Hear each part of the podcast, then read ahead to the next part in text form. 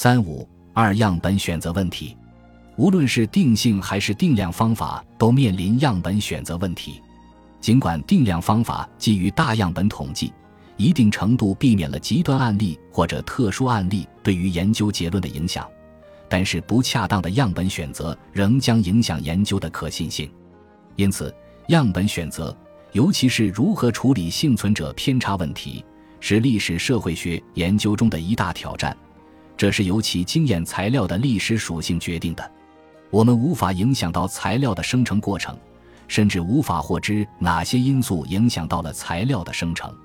对于这类问题，我们首先要对材料的可靠性保持警惕与怀疑，尤其需要注意该材料的生成过程与我们所关心的问题之间是否有内在关联。其次，在研究对象的选择上，要尽量避免基于幸存案例的比较。以及扩大样本选择范围，从而增加差异性。另外，好的研究设计也能够一定程度上避免样本选择偏误对因果估计的挑战。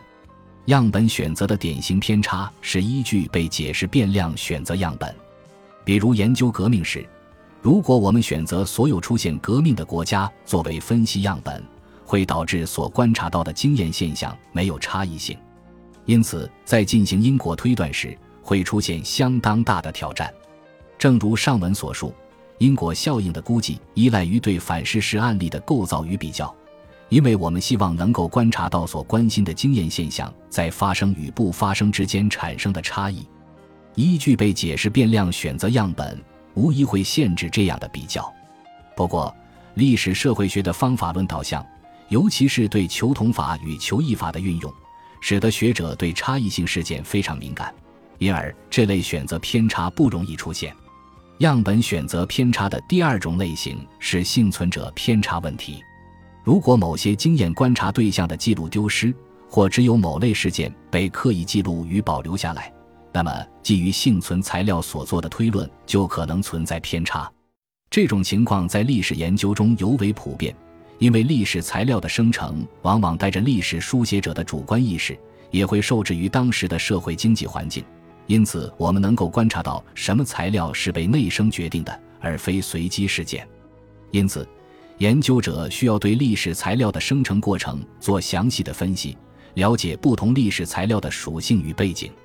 我们尤其需要警惕，当历史材料与案例的生成与我们所关心的核心变量直接相关的情况。例如，地利曾敏锐地指出。学者往往通过一种回溯式的研究方法来总结欧洲民族国家的形成规律。他们在19世纪末或者20世纪的历史节点上进行观察，基于英国、法国以及西班牙等一小部分幸存下来的国家来回溯历史，从而总结民族国家形成的规律。这样的样本选择方式会导致我们过分强调了一小部分案例的作用。从而认为民族国家形成只有一种方式，但实际上，在一五零零年的时候，欧洲有超过五百个政治实体，其国家演进的道路各不相同。因此，地利主张前瞻式的研究方法，即站在事件发生的起点来探索不同的国家发展道路，以及为什么只有民族国家最后生存下来了。